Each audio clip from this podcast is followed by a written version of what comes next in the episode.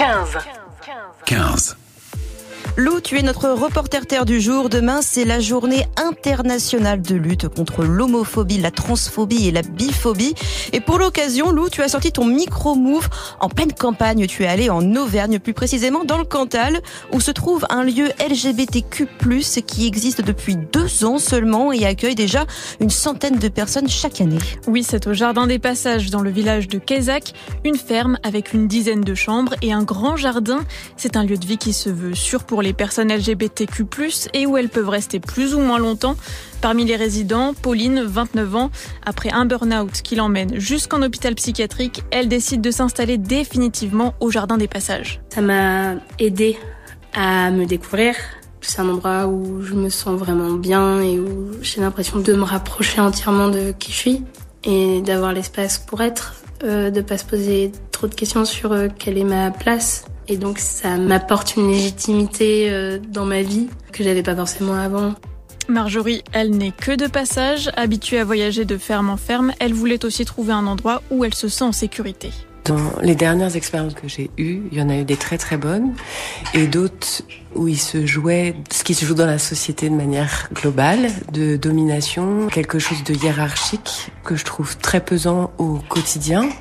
Et dans un espace où on vit, où on travaille, il me semble important de pouvoir essayer de déconstruire ça. C'est ça qui me semblait être important à venir chercher. Et justement, ici, on se répartit le ménage, la cuisine, bref, tout se fait de manière collective.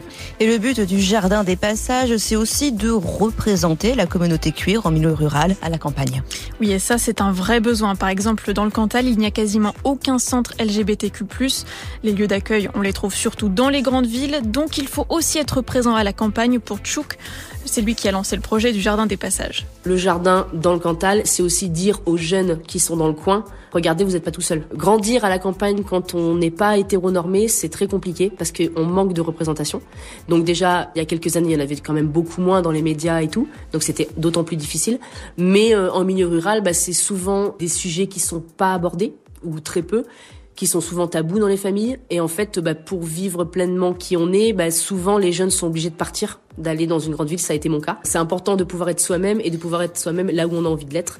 Alors la plupart des visiteurs LGBTQ+ viennent de grandes villes comme Paris, Marseille, Lyon, mais justement, ils cherchent de plus en plus à s'installer à la campagne et voir comment ça se passe. C'est aussi un lieu qui se veut écolo et autonome. Oui, les habitants et habitantes arrivent même à faire pousser leurs propres fruits et légumes, par exemple des tomates, des haricots verts, des courges, ça pas besoin d'acheter. Faire pousser ces légumes, les transformer, les conserver, les consommer, c'est euh, hyper satisfaisant. On sait qu'aujourd'hui le coût de la vie, ça devient un peu euh, infernal et on est des personnes précaires donc en fait, tout ce qu'on peut faire de nous-mêmes, on le fait. On essaie de s'autonomiser parce que pour nous, ça fait sens pour les années qui viennent. Et ça fait un peu euh, sens avec euh, bah, l'envie de pas dépendre d'un système qui nous maintient un petit peu tout le temps avec des chaînes, avec euh, voilà sur l'énergie, sur l'alimentation. On est tous dépendants de salaires, de choses que nous on questionne politiquement et dont on a envie de sortir. Et Chouk a même créé une asso pour racheter de manière collective la ferme et qu'elle appartienne à toutes celles et ceux qui y viennent.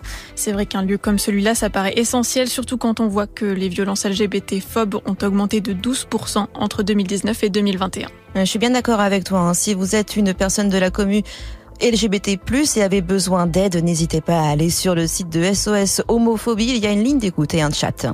Move. Du lundi au vendredi, 18h45, 19h. 15 minutes d'actu.